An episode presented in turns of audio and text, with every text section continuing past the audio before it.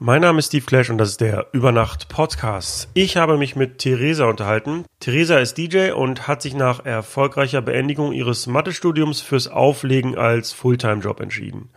Sie erfährt aktuell einen großen Hype und hat geschafft, sich durch ihren guten Musikgeschmack und der außergewöhnlichen Mischung aus urbaner und elektronischer Musik einen Namen zu machen.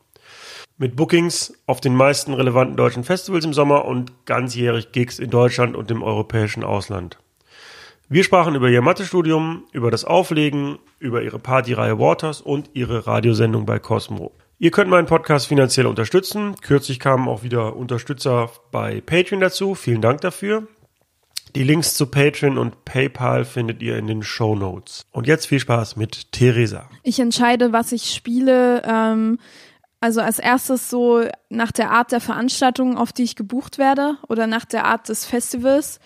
Ähm, dann ähm, fange ich halt an und ähm, schaue, wie die Leute irgendwie reagieren ähm, oder wie auch immer so. Dann also schaue ich, wie der Vibe ist, wie meine Stimmung ist, auf was ich gerade Bock hab.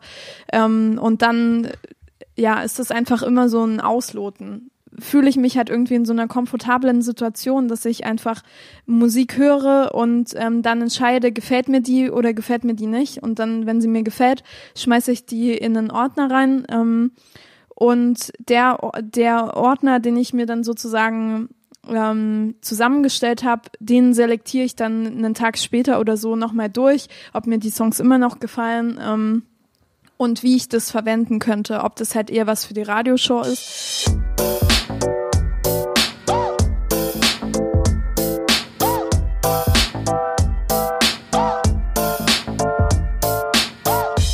Über Nacht mit Steve Clash.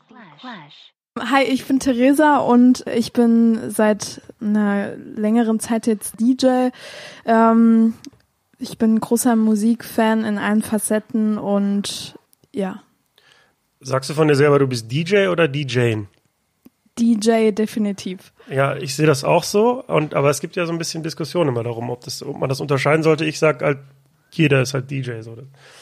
Ja, und ähm, also für mich persönlich hat das halt auch so eine negative, also es hat so einen negativen Beigeschmack. Ich, also wenn ich DJen höre, dann sehe ich immer so äh, so topless äh, DJ-Girls vor mir und ähm, ja, deshalb immer DJ. Also ich, ich finde, es macht halt auch keinen Sinn. Also was, was soll. Nee, vor allen Dingen Jane, so das ist ja dann weiblicher Vorname, also was soll das? Also es ist ja nicht so die weibliche Form des Wortes, sondern dann irgendwie so ein weiblicher Vorname hinten dran. Das, das habe ich auch noch nie verstanden. Irgendwie. Ja, gibt halt auch keine Verweiblichung von DJ, also Disc-Jockey, wo soll da die Verweiblichung, ja. Eben, eben, absolut. Das ist voll komisch. Äh, also ich habe gelesen, dass du in Chemnitz äh, aufgewachsen bist. Bist du auch in Chemnitz geboren? Ähm, genau, also ich bin in Chemnitz aufgewachsen, sogar so ein bisschen, äh, so ein bisschen weiter vom Dorf, ähm, in der Nähe von Chemnitz. Ja, aufgewachsen, geboren, studiert dein ganzes Leben dort verbracht. Ja, also so zum größten Teil. Also ich war schon zwischendurch immer mal für ein halbes Jahr weg, ähm, aber nichts, nichts langfristiges. Du bist jetzt kürzlich mit deinem Studium fertig geworden. Du hast an der TU in Chemnitz Wirtschaftsmathe studiert oder Mathe mit Nebenfachwirtschaft ähm, und hast noch ein Diplom gemacht. Ähm, was hat dich denn damals motiviert, Mathe zu studieren? Eigentlich ist es ähm, schnell gesagt. Ich wusste nicht so richtig, was ich machen sollte. Und ich hatte in der Schule ähm, Mathe und Chemie Leistungskurs. Und deshalb wusste ich dann, okay, entweder Mathe oder Chemie und dann ist es Mathe geworden, weil ich nicht den ganzen Tag im Labor stehen wollte tatsächlich. Und ja, dann habe ich das gemacht und dann habe ich relativ schnell gemerkt, ähm, dass das ziemlich anders ist zu dem, was man in der Schule gemacht hat. Ähm, dann habe ich kurz mit mir gehadert, ob ich das jetzt wirklich machen soll. Und dann hat mich irgendwann der, ja, wie soll ich sagen, der Ehrgeiz gepackt. Und dann habe ich gedacht, okay, ähm, jetzt mal, jetzt habe ich das irgendwie angefangen, die ersten zwei Semester halt gut überstanden und ähm, jetzt ziehe ich das halt auch durch. Weil mir wäre auch nichts anderes eingefallen, was ich hätte machen wollen. Ähm, ja, jetzt hast du dein Diplom fertig. Ähm, was war das Thema der Diplomarbeit? Vereinfacht gesagt ging es um ähm, Machtindizes, also ähm, Verteilung von Macht im Parlament sozusagen. Und das klingt jetzt erstmal vielleicht nicht so mathematisch, aber das kann man ganz mathematisch halt herleiten und auswerten und sowas halt und modifizieren. Also es ging, ähm, es gibt so klassische Machtindizes, ähm, die es schon aus den 60er Jahren gibt. Und ich habe quasi einen davon hergenommen und den dann äh, modifiziert und ein bisschen angepasst und ähm, damit dann auf das Wahlergebnis von letzten Jahr Bundestagswahl angewendet. Also das heißt, du hast geguckt, ob es einen Zusammenhang gibt zwischen der Macht, die eine Partei oder ein Politiker im Parlament hat, ähm, und hast und dann hat das Auswirkungen auf die auf das Wahlergebnis oder was genau stelle ich mir da vor? Es gibt ja, also wenn man sich so ein, so ein Wahlergebnis anguckt, dann, dann sieht man ja so eine Stimmverteilung und diese Stimmverteilung stimmt aber nicht mit der Machtverteilung. Also wenn jetzt eine Partei so 30 Prozent der Stimmen hat, dann ähm, hat die nicht gleich 30 Prozent der Macht inne. Und ähm, sozusagen, da gibt es so einen Versatz und ich habe quasi die, die Macht berechnet. Also wie viel Macht hat eine Partei ähm, auf Grundlage von so einem Wahlergebnis. Und an, an welchen Variablen macht man das fest, wie viel Macht eine Partei hat? Also wenn es nicht das Wahlergebnis allein ist? Ähm, also ich habe äh, zum Beispiel in diese diese klassischen Machtindizes berücksichtigen halt nicht ähm, politische Standpunkte zum Beispiel. Und ich habe die politischen Standpunkte halt von, aus so einem Rechts-Links ähm, Spektrum halt mit reingenommen und ähm, Genau, und das, da sind ganz viele verschiedene Faktoren, ähm, was die, also wie die Macht beeinflusst wird. Da, da kann man gar nicht so sagen, ähm, ein, ein Faktor oder so. Da gibt's ganz verschiedene. Also so Stimmen, klar auch die Stimmenverteilung, ähm, aber auch wie viele Stimmen es insgesamt gibt, ähm, wie die so verteilt sind auf dem Rechts-Links-Spektrum. Und ja, da habe ich dann halt so ein paar Fallbeispiele auch gemacht, so ein paar theoretische. Und was hat ähm, dich dann da mehr beschäftigt? Also das das Ermitteln, das Erheben der Daten und das, das, ja, das Betrachten der, der Politiklandschaft oder war es dann am Ende eher, lag die Arbeit dann eher darin, das Modell halt anzupassen? Ähm, nee, das, die, Hauptau die Hauptarbeit war schon ähm, die Anpassung des Modells, also diese ähm, so anhand des Beispiels arbeiten war dann eher so die, die Kür sozusagen. Also es war dann im, im praktischen Teil, im Schlussteil. Ähm, genau, die Hauptarbeit war sozusagen das Anpassen und äh, wie man das ähm, ja theoretisch einfach aufziehen kann und ein bisschen mathematisch unterbauen kann. Jetzt war es zumindest bei mir so, dass ich dann, nachdem ich meine Arbeit abgegeben hatte, ähm, und man wird ja während der Abschlussarbeit so täglich intellektuell beansprucht und ist gezwungen, sich mit dem komplexen Thema auseinanderzusetzen. Und dann, als ich meine Arbeit abgegeben habe, war erstmal so, okay, jetzt bin ich fertig. Und dann war da erstmal so ein Loch. Und ähm, dann habe ich in Wochen und Monaten danach festgestellt, dass mir so ein bisschen diese geistige Beanspruchung fehlt, die man halt beim Studium zwangsläufig hat, weil man sich ja nicht selber dann noch zwingt, in die Bib zu setzen oder so und weiter irgendwelche Bücher zu lesen. Warum auch? Ähm, war das bei dir auch so? Also merkst du gerade, so, das fehlt so ein bisschen die geistige Beanspruchung oder ist es, ist es nicht so?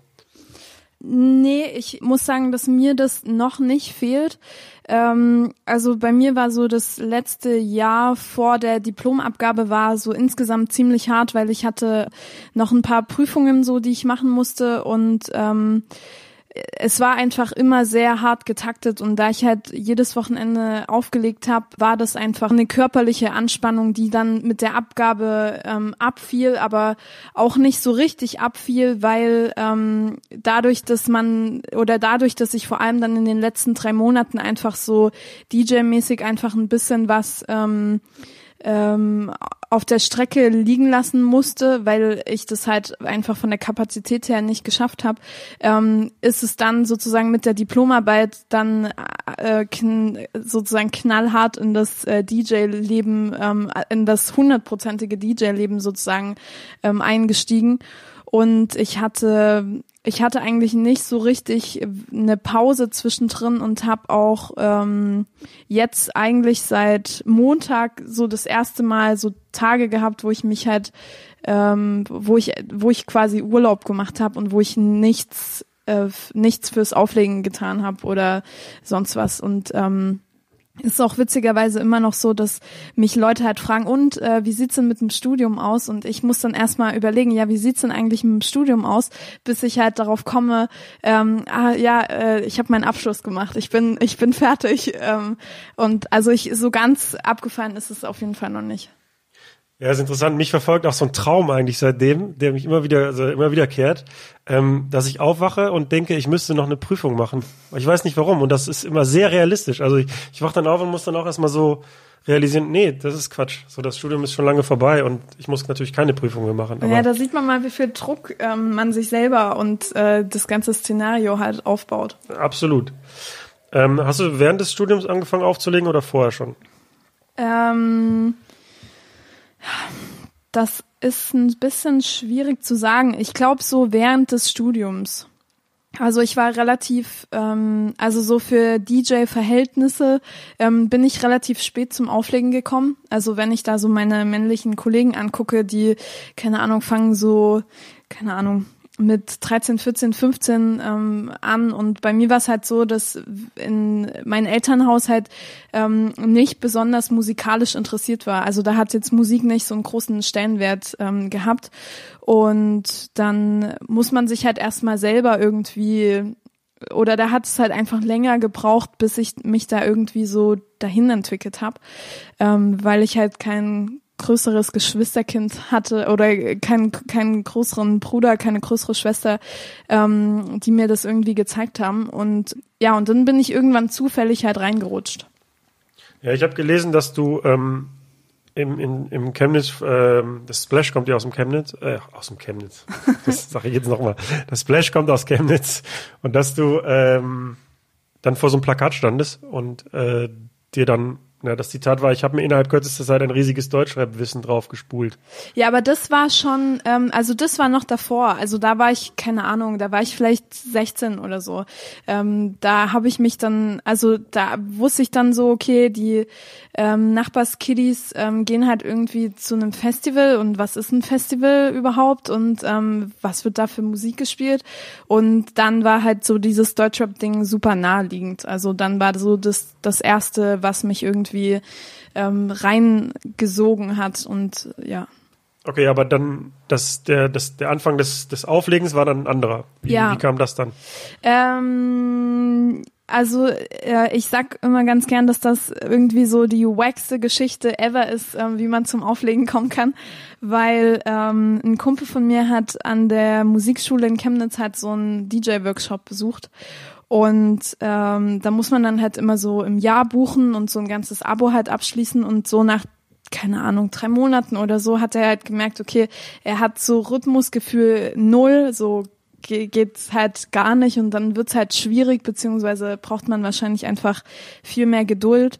Ähm, und dann hat er irgendwie, wir wissen halt beide nicht warum, aber er hat mich gefragt, ob ich das übernehmen will. Und äh, ich war dann so, ja, also ich habe halt schon immer so voll gern Sachen einfach ausprobiert.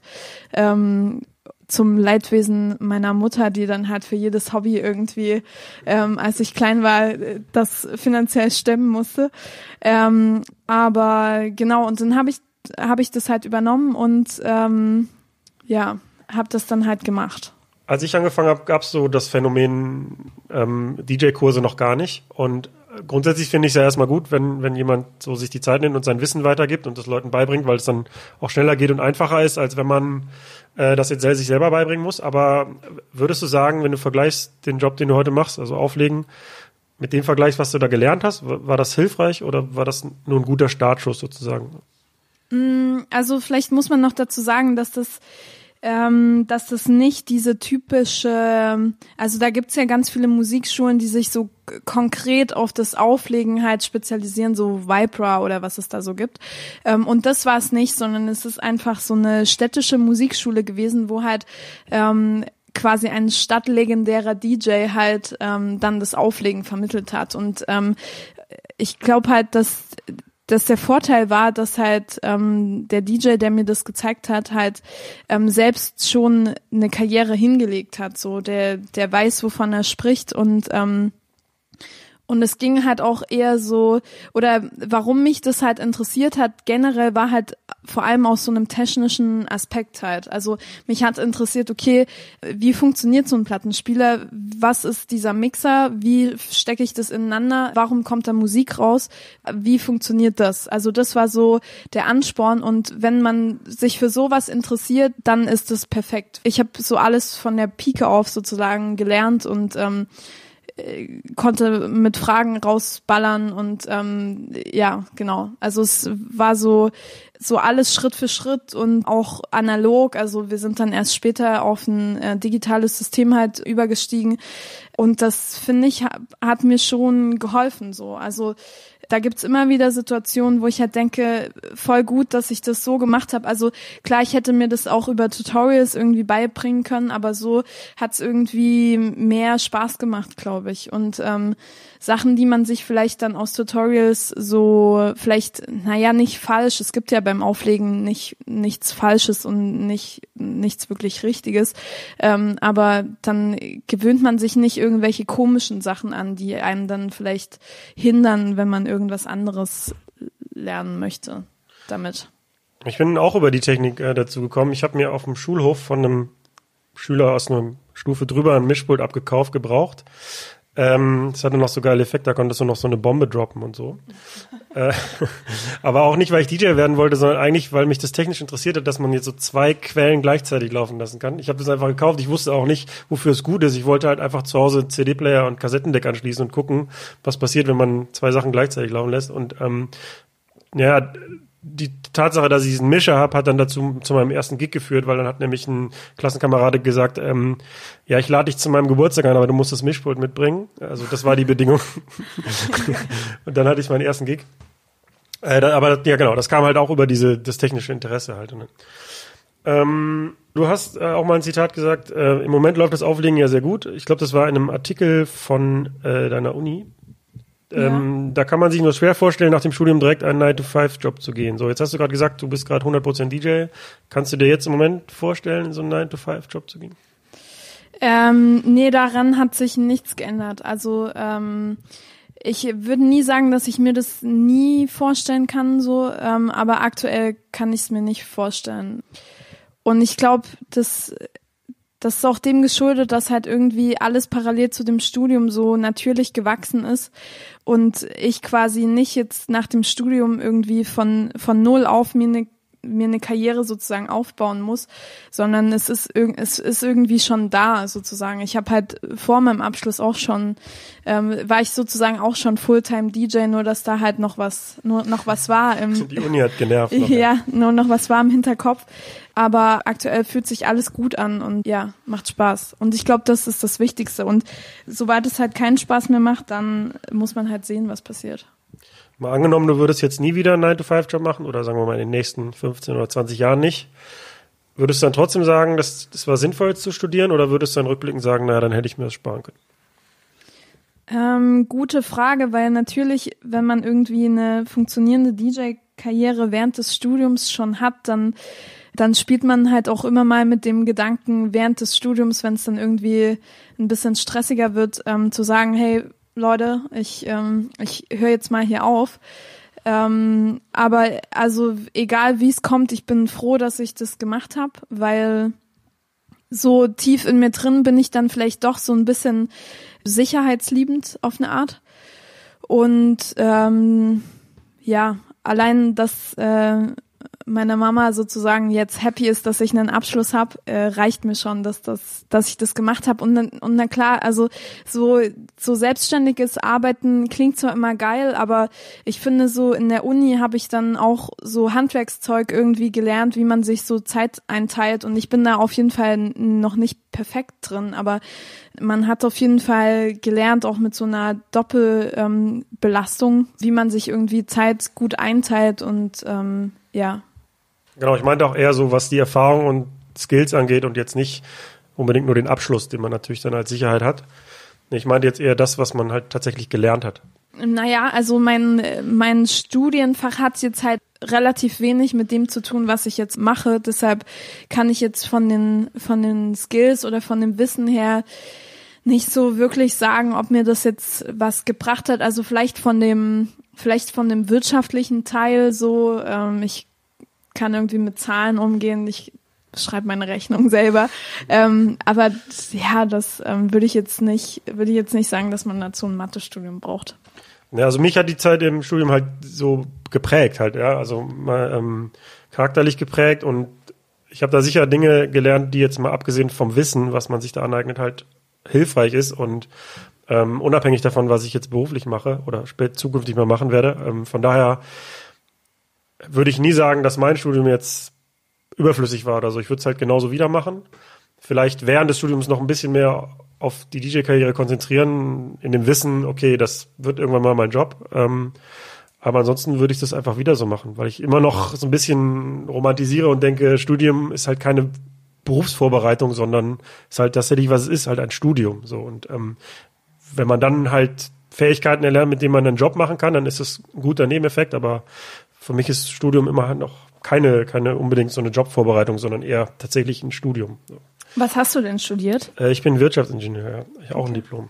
Erzähl mal was zu deinem Technik-Setup. Also womit legst du in der Regel auf?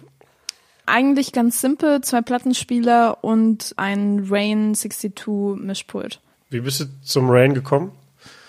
Das ist ja eher so ein Hip-Hop-Mixer, also.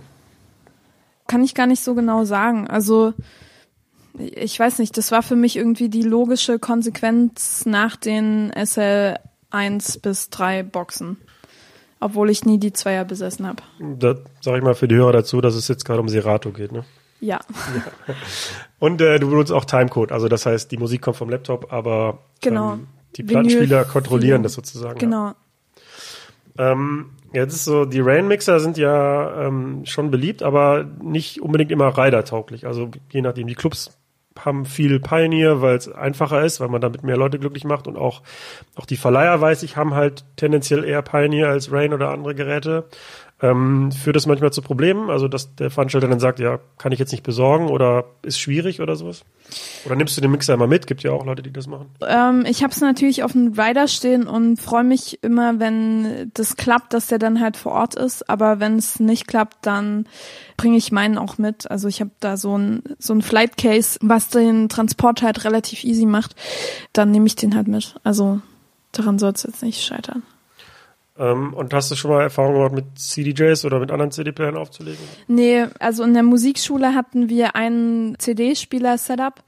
Da hatte ich mich irgendwann mal rangetraut, aber ähm, relativ schnell gemerkt, dass das irgendwie nicht das Feeling ist, was ich mag. Ähm, klar, das ist jetzt schon eine Weile her und ähm, man könnte jetzt mal checken, ob, ob sich da vielleicht was getan hat, weil das macht das Leben, glaube ich, insgesamt viel einfacher. Aber ähm, aktuell bin ich, bin ich happy mit dem Setup und ja. Ja, ich war jetzt zwischendurch auch mal ein bisschen genervt von dieser Timecode-Sache. Also ich benutze Traktor, nicht Serato. Ähm, aber nichtsdestotrotz, ich war so ein bisschen genervt, weil dann immer die Plattenspieler vor Ort dann irgendwie der Kontakt im Tonarm irgendwie nicht sauber war oder so. Und dann, auch wenn du mit mehreren DJs auflegst, dann bist du da wieder am Kabeln, dann ist vielleicht halt so ein Serato-Mixer da, aber du als Traktor-User musst dich dann die Box verkabeln oder umgekehrt. Und dann dachte ich auch, oh, eigentlich mit CDJs wäre so toll. Ne? Man kommst mit einem USB-Stick oder zwei, steckst die rein und bist safe. Aber trotzdem möchte ich nicht auf dieses Plattenspieler-Feeling ver verzichten. Äh, ich bin mal gespannt, was jetzt äh, mit Face passiert, mit diesem System, was man auflegt ähm, und quasi dann um die Plattenspielernadel drumherum kommt. Hast du das schon mal äh, anfassen können oder testen können? Nee, ich habe es noch nicht getestet, aber ich habe es bei Scratch Bastard gesehen und es sieht ziemlich krass aus. Ich bin mal gespannt. Ja, die Videos, die man sieht, also es sieht sehr akkurat aus, also als ohne ohne ähm, Verzögerung und so. Ich bin sehr gespannt, aber ich habe es trotzdem noch nicht bestellt, weil ich mir denke, wenn es halt nicht gut ist, dann warum soll ich mir das dann kaufen, ohne das vorher mal getestet zu haben? Aber ja, voll. es müsste jetzt irgendwann im September kommen und dann bin ich sehr gespannt. Also das wäre auf jeden Fall noch eine Option. Hm, wie würdest du denn so den Musikstil beschreiben, den du spielst? Uh, das ist eine schwierige Frage. Ähm, also ich, ich habe angefangen als ein klassischer Hip-Hop-DJ und habe dann irgendwann gemerkt, ähm, Hip-Hop ist eine ziemlich gute Musik, ist ein ziemlich gutes Musikgenre, um sich in andere Musikgenre reinzunörden. Und das hat bei mir dann auch zwangsweise dazu geführt, dass ich natürlich so Funk, Soul, Discogramm ähm, relativ früh mir angehört habe, weil es irgendwie so ja Sample-Kram war. Und dann hat sich das immer weiter, immer weiter entwickelt und jetzt finde ich es ganz schwierig, mich irgendwie in Genre, Schubladen zu kategorisieren und will das auch gar nicht. Ich, ich bin irgendwie auf der Suche nach meinem Sound und ähm, habe den zum Teil gefunden und zu einem großen Teil noch nicht gefunden und glaube, das ist auch ein Prozess, der immer immer weitergeht sozusagen. Aber aktuell kann man vielleicht sagen, dass ich mich sehr viel im Hausbereich bewege, also in den schnelleren Four to the Floor Sachen und gar nicht so.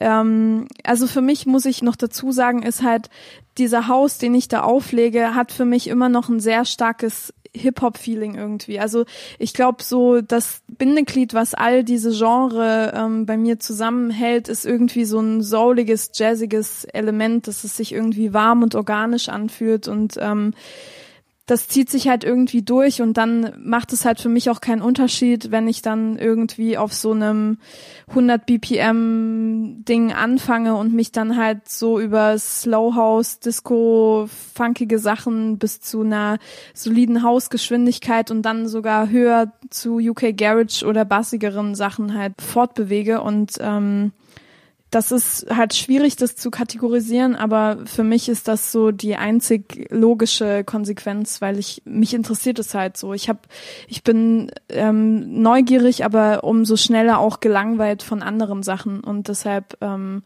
will ich mich da gar nicht festlegen. Inwieweit entscheidest du dann, was du spielst? Also machst du das dann von der Art von Veranstaltung abhängig oder davon, wo du gerade Bock drauf hast? Und führt das dann manchmal auch zur Verwirrung vielleicht bei Fans oder bei Leuten, die das, die dich hören wollen, wenn du dann so, hm, jetzt habe ich ein Hip-Hop-Set erwartet, aber jetzt spielt sie Haus?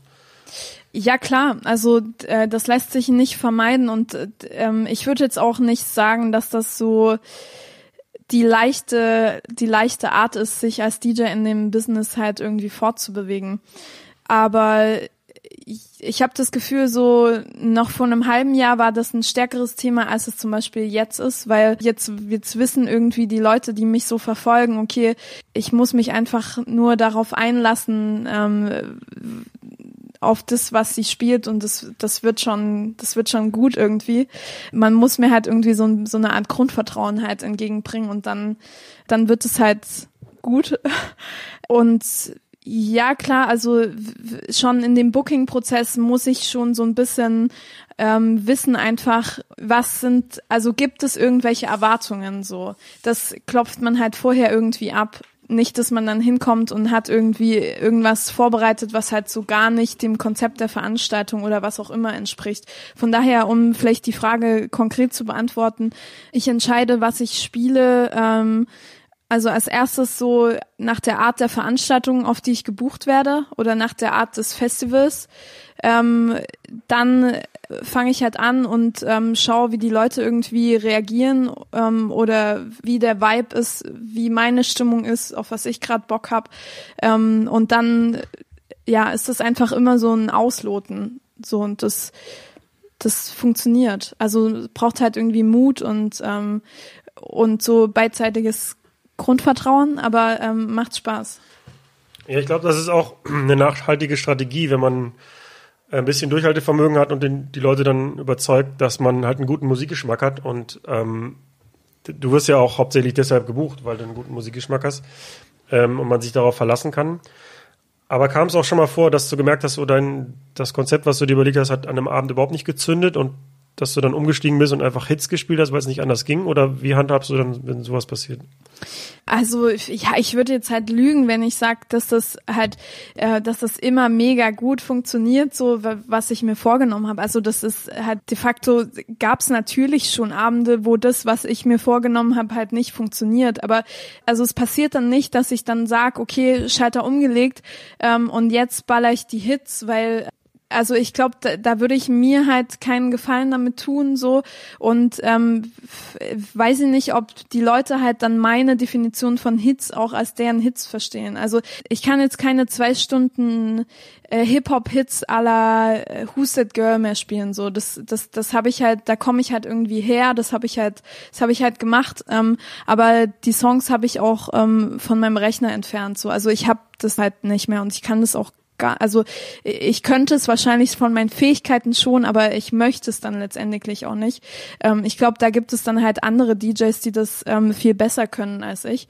Aber es ist, es gibt den Fall, dass ich irgendwie denke, okay, ich fange jetzt hier irgendwie mit einer hausigen Geschwindigkeit an und dann merke ich irgendwie, okay, Haus funktioniert hier gar nicht und dann switche ich halt einfach im Musikgenre so. Also das, das, da bin ich, ähm, da bin ich variabel so und ähm, habe dann auch gar kein Problem damit, wenn das jetzt irgendwie so nicht läuft, wie ich mir das vorstelle. So, also dann bin ich da auch nicht böse oder bin ich nicht verbittert oder so, sondern dann, dann ist, dann sehe ich das halt als Herausforderung so. Ich switch dann halt Musikgenre und guck, okay, wo ist der, wo ist der Nenner, den wir hier im, den wir hier im Raum haben und dann funktioniert das, funktioniert das auch. Also das bedarf halt alles so, ähm, so eine Art Feinfühligkeit. Und das und das wiederum hängt stark von so einer Tagesform halt ab, ähm, was natürlich manchmal besser und manchmal schlechter funktioniert, aber grundsätzlich ähm, funktioniert es gut und macht Spaß. Und also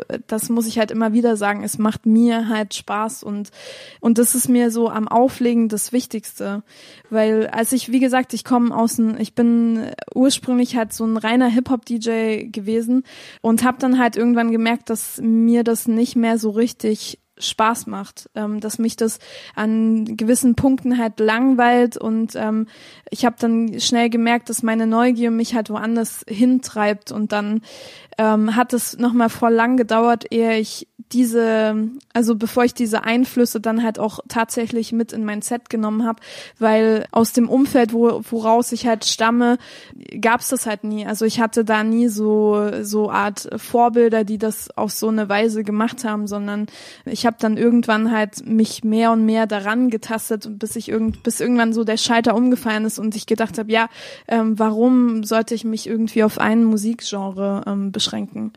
Wenn es auch in anderen Musikgenre ähm, Songs gibt, die mir äh, sehr gut gefallen hat. Ähm, wie suchst du denn deine Musik, wenn du das, also wenn du neue Musik suchst, ähm, welche Plattform benutzt du da und wie gehst du dann vor? Also überlegst du dir bei jedem Song, okay, wie gut funktioniert der jetzt auf der Tanzfläche oder überlegst du erstmal, okay, gefällt er mir ja oder nein und dann im zweiten Schritt überlegt man dann, wann und wie könnte ich ihn spielen?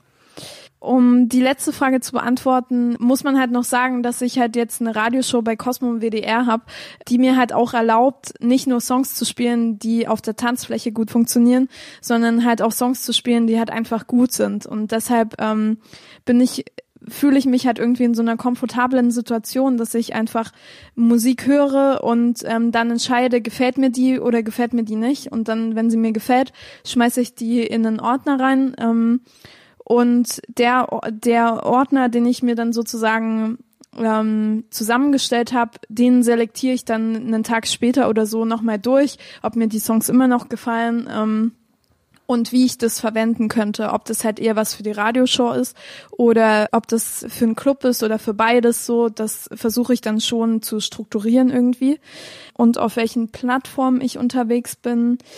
Also eigentlich ganz viel so Soundcloud, Bandcamp, ähm, viel Spotify in letzter Zeit auch. Dann aber auch so Online-Seiten von Plattenläden, ähm, weil ich festgestellt habe, dass in letzter Zeit oder sicherlich war das schon immer so, aber für mich ähm, ist es erst in letzter Zeit so deutlich sichtbar, dass ganz viele Sachen, die ich gut finde, nur noch auf Platte ähm, rausgebracht werden und das gar nicht mehr digital passiert. Dann hängt man natürlich noch viel mehr auf so, also entweder im Plattenladen direkt oder halt auf so Online-Seiten von Plattenläden ab. Und sonst habe ich so ein paar Blogs abonniert, ähm, auf denen ich dann halt rumscrolle. Aber es gibt jetzt nicht den Go-To-Blog oder es ist so eine Mischung von ganz viel. Manchmal ist es auch, keine Ahnung, dass ich irgendwie einem DJ-Kumpel folge und der dann irgendwas postet, ähm, wo ich mir denke, oh ja, der ist, der ist voll geil. Und ähm, deshalb versuche ich auch ähm, selber immer mal so Songs zu posten, ähm, die mir gerade mega gut gefallen, ähm, weil das vielleicht dann ja auch Inspiration für jemand anderen sein kann, ähm, der den Song vielleicht noch nicht kennt. Du meintest gerade, dass man im Radio die Chance hat, auch mal Sachen zu spielen, die halt nicht tanzflächentauglich sein müssen. Ja. Und das finde ich auch genau das Angenehme, wenn du zum Beispiel Mixtapes machst oder so, weil die ja auch nicht unbedingt tanzbar sein müssen. Und da kommt man dann endlich mal dazu, auch Sachen zu spielen, die man sonst nicht spielen würde. Oder ich spiele auch immer noch gerne Warm-Up, ähm, weil man da auch viele Sachen ausprobieren kann, die auch ruhiger sind, wo, wo man nicht unbedingt drauf tanzen kann. Ähm, wie sortierst du in deine Musik? Tatsächlich sortiere ich gar nicht so krass. Also klar, bei Serato landet halt sozusagen alles und dann ist es eher so, dass ich mich vielleicht speziell auf einen Gig vorbereite oder auf ein Festival und dann schmeiße ich so Songs in, in einen Ordner rein, wo ich denke, okay, die könnten passen. Und für Festivals habe ich dann auch so ein, ein richtiges Set vorbereitet. Also das heißt, ich habe so eine Reihenfolge, die ich dann halt auch so spiele. Also wenn es den, den Vibe halt bei einem Festival dann zulässt. Ähm, und dann habe ich halt einfach so Ordner, die dann halt Reihenfolge Festival X heißen. Aber ich habe jetzt gar nicht so ich habe jetzt gar nicht so Ordner, wo dann steht gebrochener Hauskram oder so. Keine Ahnung. Also das, das habe ich gar nicht, sondern auch wenn ich dann irgendwie im im Club auflege und da bereite ich oftmals nichts vor, also nicht jetzt bei jedem Gig, aber bei, bei den meisten Gigs versuche ich dann einfach so locker reinzugehen und ähm, nach Gefühl zu spielen, was man halt bei Festivals nicht so kann. Dann, dann gucke ich halt tatsächlich so in der Gesamtübersicht. So entweder oftmals ist es schon so, wenn ich einen Song spiele, dann habe ich schon, dann, dann kommt mir schon eine Idee, so in, in welche Richtung ich jetzt spielen könnte, so, dann kommt mir oftmals schon eine Idee, welcher Song ich als, welchen Song ich als nächstes spielen spielen kann. Oder ich gehe halt tatsächlich in die ganz große Main-Übersicht und da habe ich alles nach BPM sortiert ähm, und schaue dann, ähm, was passen könnte oder was ich, äh, ja, was jetzt zu dem Song oder zur Stimmung oder was auch immer passt. Aber so mache ich es eigentlich auch. Also ich lasse die Ordner immer möglichst groß, am liebsten die Gesamtübersicht nach BPM sortiert, weil ich die ganze Zeit Angst habe, wenn ich jetzt so einen Genre-Ordner mache oder so, dass ich vielleicht irgendeine Sache irgendwie vergessen könnte oder übersehen könnte, die vielleicht trotzdem reinpasst, obwohl es vielleicht ein anderes Genre ist. Und ja, deswegen voll. immer so groß wie möglich. Allerdings sind dann auch manchmal halt so 20 Songs, die die oder mehr, die die gleiche BPM haben und dann sucht man halt unter den ersten fünf oder zehn, die kommen und beachtet dann die darunter nicht, äh, weil man zu faul ist, weiter zu scrollen. Ähm, das ist dann die Kehrseite der Medaille, dass man vielleicht Sachen verpasst, die einfach nur weiter unten stehen oder so.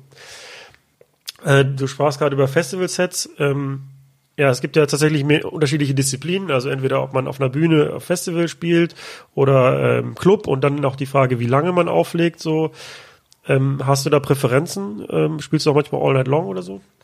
Ich mag tatsächlich so die Abwechslung, also sowohl bei den Musikgenre als auch beim Auflegen an sich. Also ich mag so die Kombination von meiner eigenen Veranstaltungsreihe, wo ich quasi Warm-up und Schluss spiele ähm, von Sachen, wo ich im Club gebucht werde, wo ich dann so zwei Stunden halt ähm, Primetime spiele oder so auf ähm, Festivalbühnen.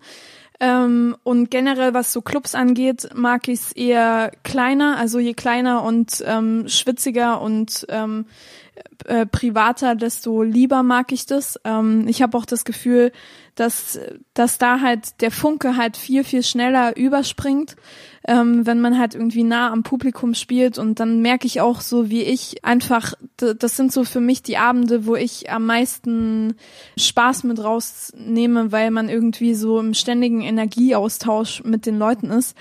Ja, und im Sommer mag ich natürlich auch diese Festivalbühnen, weil das halt eine Abwechslung ist zu dem, was ich halt im Club mache sozusagen.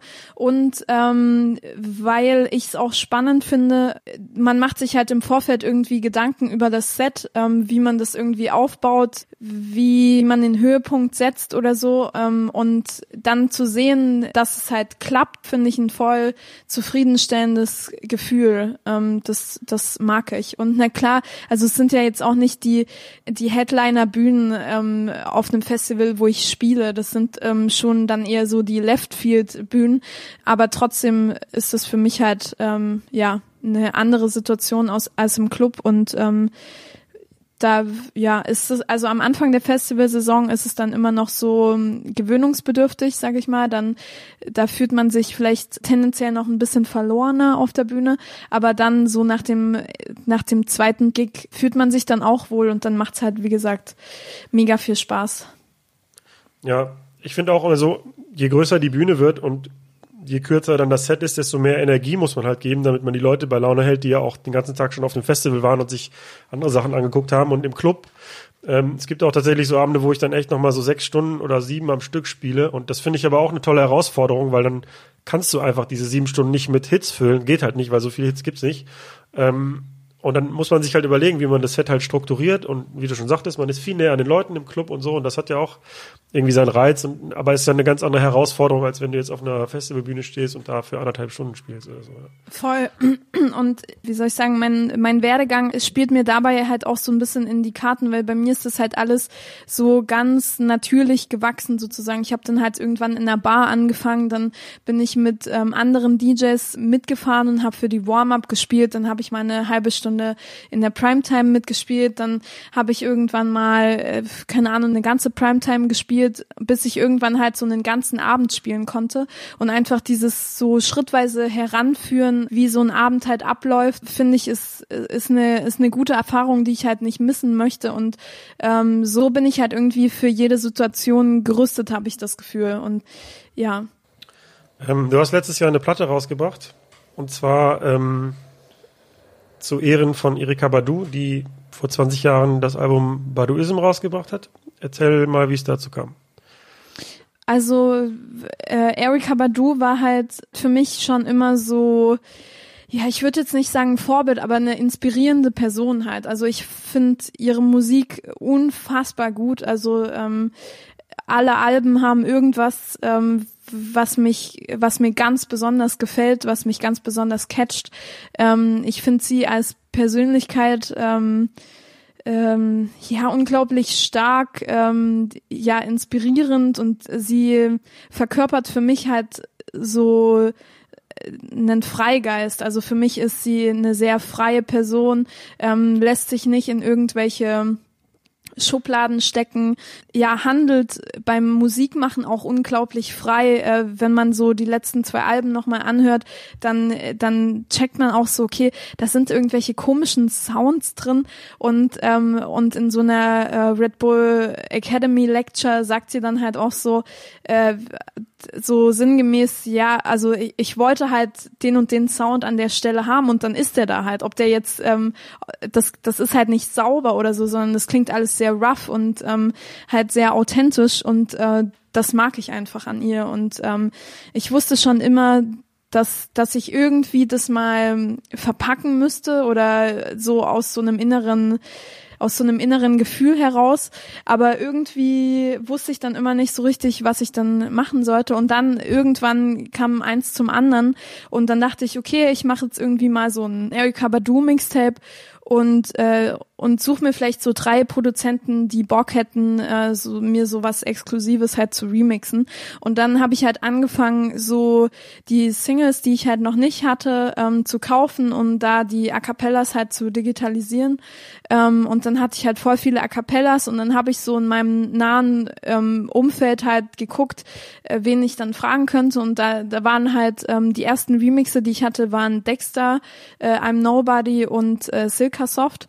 Ich war eigentlich so voll happy und dann hat es aber sich so voll lang hingezogen, bevor ich wirklich tatsächlich das Mixtape ähm, angefangen hatte. Und dann habe ich ähm, meinem Booker zu der Zeit äh, von dem Projekt erzählt und äh, gesagt, ja, hey, wie findest du das? Und habe ihm dann auch die Remixe vorgespielt. Ähm, und der fand's halt mega gut und äh, hat gesagt, ja, warum suchst du dir nicht noch ein paar andere, die halt auch was machen? Und dann habe ich gesagt, ja, eigentlich wäre das vielleicht gar nicht so schlecht, weil ich hatte halt noch so viele A Cappellas übrig, die halt nicht ähm, gepickt wurden. Dann habe ich halt einfach noch ein bisschen weiter in meinem Umfeld ähm, geguckt und äh, so kam haben das dann, das witzigerweise auch jeder Produzent, den ich gefragt habe, die haben dann halt alle von mir diesen Dropbox-Link mit den A Cappellas äh, bekommen und bis auf bis auf zwei Produzenten haben halt alle äh, unterschiedliche A Cappellas gepickt. Also es war gar nicht so ein Hassel, dass ich das jetzt irgendwie geschickt verteile oder so, sondern es hat sich einfach so natürlich ergeben und ähm, ja, ich glaube, im Endeffekt hat das Projekt jetzt so, also von, von der Idee, dass ich ähm, exklusive Remixe haben wollte, bis zu ähm, dem Release des Mixtapes hat es tatsächlich irgendwie so drei Jahre gedauert, weil ich da einfach gar nicht so aktiv ähm, und konsequent dran gearbeitet habe. Und dann habe ich halt ja alle exklusiven Remixe gehabt und habe mich dann an das Mixtape gesetzt, was natürlich dann auch nochmal Zeit in Anspruch genommen hat, damit es irgendwie tight ist ähm, und auch mich glücklich macht, ähm, wie es dann wie es dann irgendwie geworden ist. Genau, und dann war schon immer eigentlich die Idee, ja, warum das nicht noch als Platte rauszubringen. Äh, ja, weil ich halt nach wie vor auch ein Vinyl-Fan bin. Ähm, und ja, dann habe ich halt die Platten pressen lassen und ähm, das lief dann auch alles gut. Also wie macht man dann? Googelt man dann so Plattenpresswerk oder wie hast du es gemacht? Ähm, also ja, so ähnlich. Ich hatte äh, auf Facebook halt so eine, hatte ich so einen Beitrag gesehen von so einem Zeitungsartikel, dass in Berlin halt ein neues Plattenwerk aufmacht. Und dann habe ich die einfach ganz blöd angeschrieben. Und ich hatte so ein bisschen Support halt von ähm, von Janis von Jakarta Records, der natürlich total Bescheid weiß, was diesen ähm, Prozess des äh, Plattenmachens ähm, angeht. Und der hat mir dann hier und da noch so ein paar Tipps gegeben, auf was ich halt achten muss. Und dann, ähm, ja, ging das eigentlich wie von selbst. Wie lange dauert so eine Produktion von dem Moment, wo man die, das File abschickt, bis die fertige Platte gepresst ist? Ja, das ist schwierig zu sagen, aber eigentlich so sechs bis acht Wochen hätte das dauern sollen. Bei mir hat es länger gedauert, weil ähm, das, ähm, das Presswerk so ein paar Probleme hatte ähm, mit der Herstellung, weil die, die lassen sich so die Platinen, also quasi das Negative von der Platte, lassen die sich zuliefern, ähm, weil eine Galvanik ähm, lohnt sich nicht bei so kleinen Mengen sozusagen. Ähm, und die hatten Probleme mit dem Zulieferer und deshalb hat sich noch ein bisschen länger hingezogen, aber ja. Und äh, wie viel wurden gepresst und wurden die alle verkauft? Ähm, es wurden 300 in Auftrag gegeben. Im Endeffekt habe ich jetzt 291 bekommen und ungefähr die Hälfte wurde verkauft und ähm, den Rest habe ich an die Produzenten geschickt erstmal, ähm, an Leute, die halt in irgendeiner Weise bei dem Projekt involviert waren, also Grafiker Jannis, der mir geholfen hat. Ja, sonst halt Leute, von denen ich wusste, dass sie große Fans von dem Projekt waren. Du hast noch eine eigene Partyreihe, die heißt Waters, die gibt es seit 2016. Die findet in Hamburg, Stuttgart, Köln, München und Berlin statt. Erzähl mal was dazu. Ähm, angefangen hat es in Hamburg und vor allem Stuttgart. Die Jungs aus Stuttgart haben mich gefragt, ob ich nicht Bock hätte, eine Partyreihe bei denen zu kuratieren. Ähm, und dann in dem Zug kamen auch die Hamburger Jungs auf mich zu und dann haben wir gedacht, okay, lass es doch irgendwie verbinden. Und dann ähm, habe ich irgendwie nach einem nach einem schlüssigen Konzept gesucht und dann ist dabei Waters entstanden und ähm, ist für mich irgendwie so eine Gelegenheit, so einen für mich perfekten Clubabend selber auf die Beine zu stellen. Also ich bin da tatsächlich ähm, zwar in Zusammenarbeit mit den Clubs, aber so hauptsächlich ein ein Mann Team sozusagen, weil ich mache äh, von, ich kümmere mich um das Artwork, ich äh, buche die Künstler, also ich überlege mir erstmal, welche Künstler ich buchen möchte, dann buche ich die Künstler, die ganze Vorproduktion, äh, Hotel buchen, Reise und so weiter und so fort, das mache alles ich. Ähm, dann lege ich selber noch mit an dem Abend auf, dann mache ich im Nachhinein die Abrechnung, ähm, also genau, das ganze Projekt äh, betreue ich quasi selber, klar in Zusammenarbeit mit den Clubbesitzern, die sich halt ähm, dann letztendlich um die Technik kümmern, dass das alles vor Ort ist und so weiter. Ähm, genau. Trägt sich das auch wirtschaftlich oder ist es eher so ein Herzensprojekt, ähm, damit du auch mal mit den Leuten zusammen auflegen kannst und einen guten Clubabend haben kannst? Oder ist es eine ernstzunehmende Einnahmequelle sozusagen? Ähm, ich würde mehr verdienen, wenn ich jetzt ähm, ganz normal irgendwo auflegen würde. Also das ist schon, ähm, berechnet man auch noch den Zeitaufwand, den man da reinsteckt, ähm, ist das jetzt nichts, was sich jetzt überaus finanziell lohnt. Also es ist jetzt nicht so, dass ich draufzahle, sondern da bleibt schon was ähm, bei mir hängen, je nachdem, ähm, welche Größe von dem Künstler ich buche. Also ähm, als ich Mike Skinner in Hamburg gebucht habe, äh, da blieb jetzt nicht großartig irgendwas hängen sozusagen. Aber ja, ich äh, bin happy, dass das halt irgendwie so gut angenommen wird und ähm, vor allem in äh, vor allem in Hamburg die die Homebase ähm, ist das ein ziemlich sicherer Abend und ähm, das wiederum ähm, ermöglicht mir halt auch ganz frei im Booking zu entscheiden und ähm, da lohnt sich auch der Aufwand für mich also es macht mir einfach Spaß. Das sollte jetzt auch nicht so klingen, als ob eine Party immer so ein finanzielles Einkommen sein muss. Mich nur interessiert, also ich mache ja auch so Herzensprojekte, wo man sich fragt, warum ähm, der das macht, aber ähm, nee, hat mich nur interessiert, ob sich das wirtschaftlich trägt. Dann. Ja, voll. Also ist ja auch gerechtfertigt, weil wenn man halt selbstständig ist, dann muss man ja gucken, wie man sich das irgendwie einteilt, aber.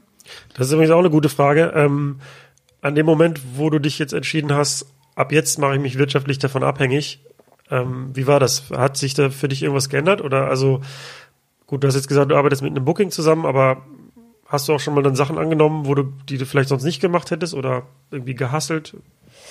Ähm, nee, da bin ich irgendwie in einer sehr glücklichen Situation, ähm, dass sich das halt so dahin aufgebaut hat, dass ich, ähm, dass ich mir da aktuell keine Sorgen machen muss. Also ich ja, also finanziell, also ich treffe nichts aus finanziellen ähm, Entscheidungen. Ähm, ja, was sehr komfortabel ist und was ich natürlich auch nicht für selbstverständlich nehme, sondern ähm, ich mich da sehr äh, glücklich schätze, in so einer Position zu sein. Wer macht das Booking für dich? Ähm, ich bin bei Meld gelistet ähm, und mache aber ganz viel auch selber, seitdem ich halt mein Studium ähm, fertig habe, ähm, sind da natürlich so ein paar Zeitfenster dazugekommen, ähm, so dass man halt äh, auch viele Sachen selber machen kann. Seit wann bist du da und was, was hat dich dann motiviert, dann mit einer Booking-Agentur zusammenzuarbeiten? Ähm, ich kann gar nicht genau sagen, seit wann ich da bin. Vielleicht seit zwei, drei Jahren. Ja, also ich glaube, die Motivation äh, liegt halt auf der Hand. So eine Booking-Agentur hat im Zweifel halt mehr Kontakte, als man sie selber hat. Und ähm, das, der Booking-Job ist auch am Auflegen, glaube ich, der nervigste. Also wenn man das irgendwie aus der Hand ähm, geben kann und möchte, dann, dann ist eine Booking-Agentur halt eine, eine gute Sache so. Also ähm, ja, ich glaube, das ist eine gute Sache, ja. Ja, wir hatten kurz schon angerissen eben, dass du auch eine eigene Radiosendung hast bei Cosmo. Das Cosmo ist ein Sender vom WDR. Die Sendung heißt Cosmo mit Theresa und ähm, ja, du moderierst und äh, spielst Musik. Äh, wie kam es dazu und macht, macht dir das Spaß, so ähm, Radioarbeit? Es ist halt eine neue Herausforderung, weil ich halt Moderation vorher nie wirklich gemacht habe. Und es macht auf jeden Fall Spaß, weil man noch freier ist in seiner Musikauswahl. Man achtet halt irgendwie auf niemanden außer sich selber, weil keine tanzenden Leute vor einem stehen.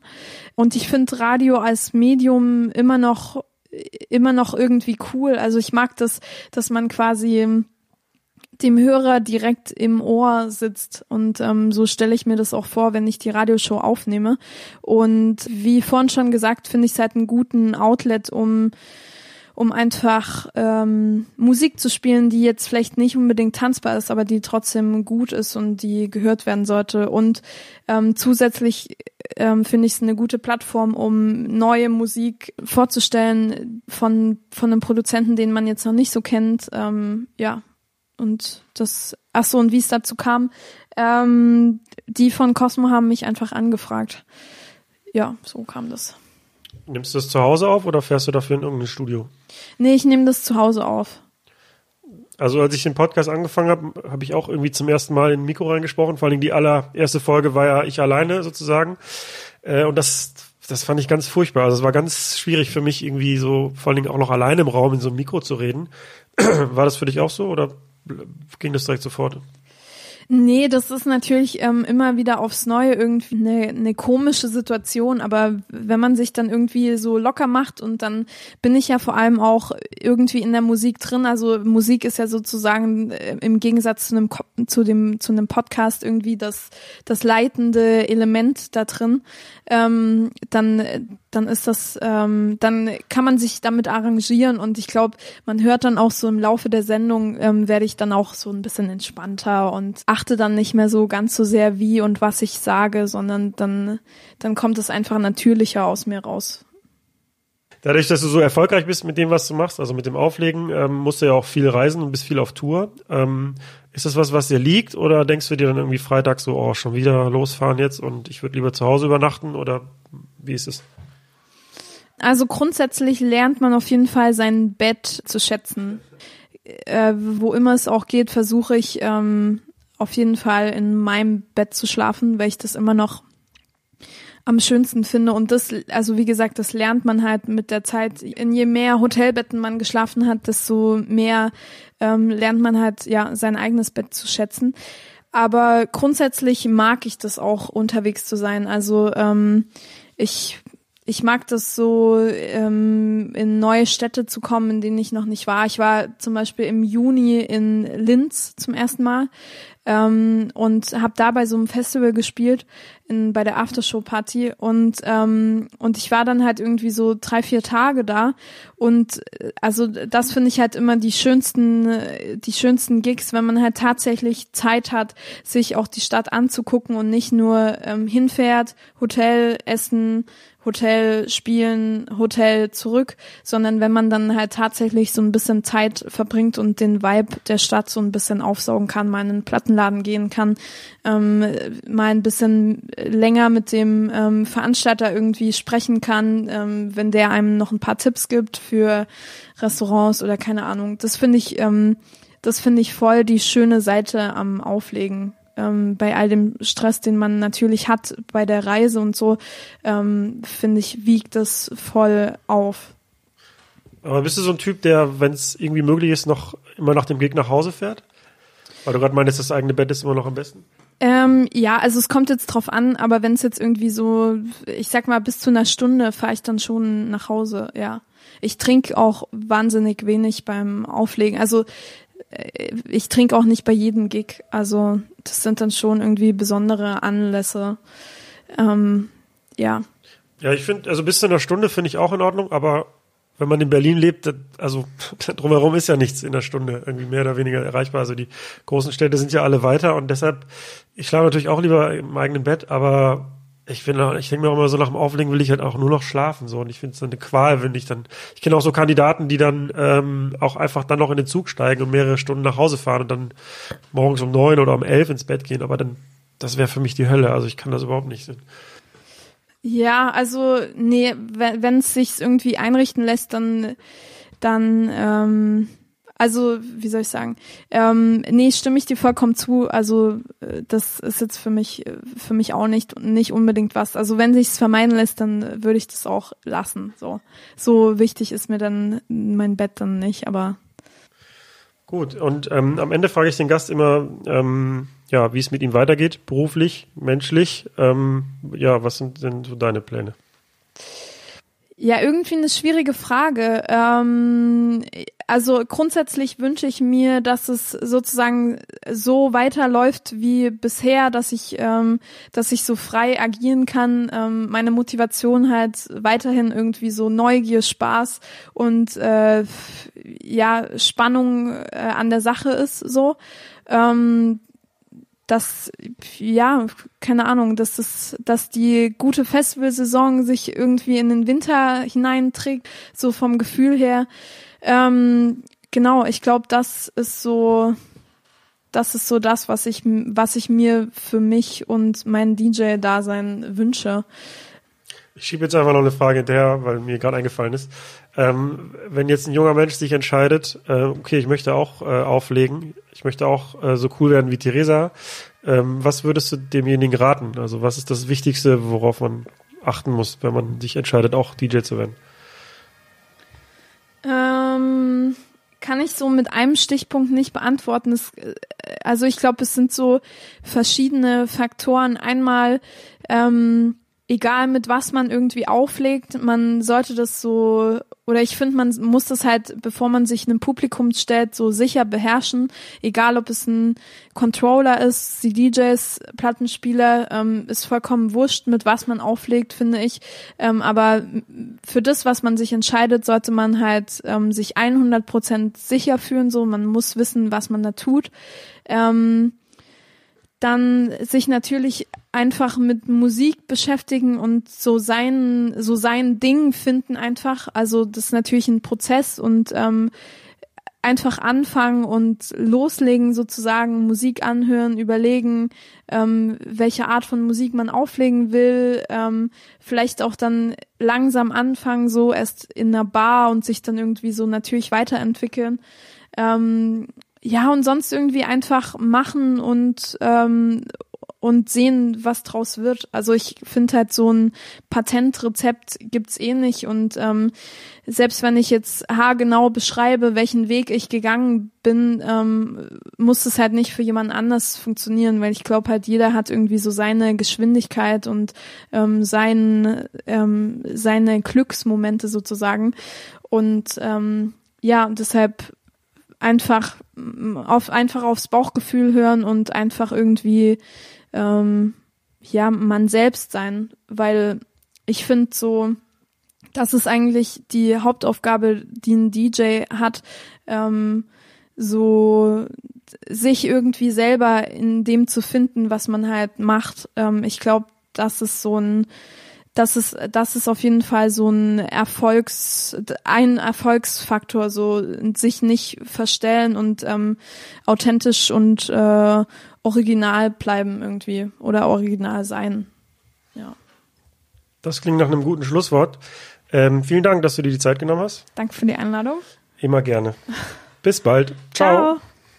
Das war das Gespräch mit Theresa. Vielen Dank für die Aufmerksamkeit und bitte nicht vergessen, mir eine 5-Sterne-Bewertung auf iTunes zu hinterlassen. Wenn du Fragen hast, die der Gast oder ich im Podcast beantworten sollen, dann kannst du die an die E-Mail-Adresse hello at übernacht.cool schicken. Das Ü ist übrigens ein echtes Ü und kein UE. Oder an unsere Social-Media-Kanäle. Bei einigen Gästen, sofern sie bekannt oder prominent sind, werde ich euch zukünftig über den Übernacht Instagram-Account auffordern, mir eure Fragen an den Gast zu schicken. Also folgt uns gerne bei Instagram und verpasst nicht, dem folgenden Gast eine Frage zu stellen. Äh, vielen Dank fürs Zuhören und vielleicht interessiert dich ja noch Folge 35 mit dem Festival Special. Da habe ich mit fünf Menschen gesprochen, die in unterschiedlichen Jobs auf dem Deichbrand Festival gearbeitet haben.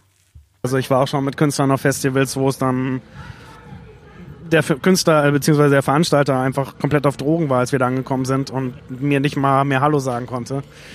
War die beste Entscheidung meines Lebens, weil Klettern auch mein Hobby ist und so habe ich es auch noch zum Beruf gemacht. Ja, und ich habe nur noch mit Klettern zu tun, auch Industrieklettern gehört da auch noch mit zu. Aber hauptsächlich Festivals, Bühnen.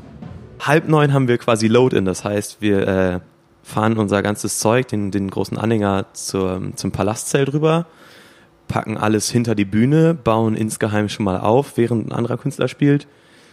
Und äh, um 22.20 ist es dann soweit, dass wir auf die Bühne gehen. Ich glaube, 30 Minuten vorher haben wir dann Soundcheck. Und ähm, 22.20, wie gesagt, spielen wir dann. Also die Bands, mit denen ich länger unterwegs bin, also schon länger unterwegs bin, von wegen Lisbeth oder Faber, bei denen ist das schon so eingespielt, die merken das nicht mehr. Für die ist das normal. Aber äh, wenn ich jetzt eine neue Band fotografiere, ähm, ist es meistens so, dass ich so eine Mischung aus Unterhalten, erstmal kennenlernen und ähm, Fotografieren einfach so ineinander überfließen lasse und auch dann einfach so, um denen das Gefühl zu geben, ich fotografiere immer, einfach auch zwischendurch mal abzudrücken. Der Headliner vom Vortag geht um vier raus oder so und um fünf kommen die nächsten. Das heißt, man hat da immer enge äh, Zeitpläne und unsere Aufgabe oder meine Aufgabe ist es dann halt eben diese Zeitpläne einzuhalten, den Überblick zu wahren.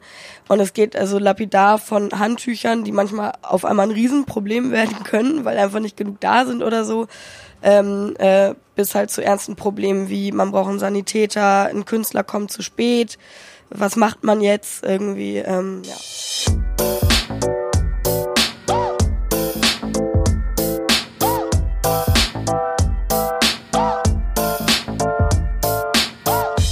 Über Nacht mit.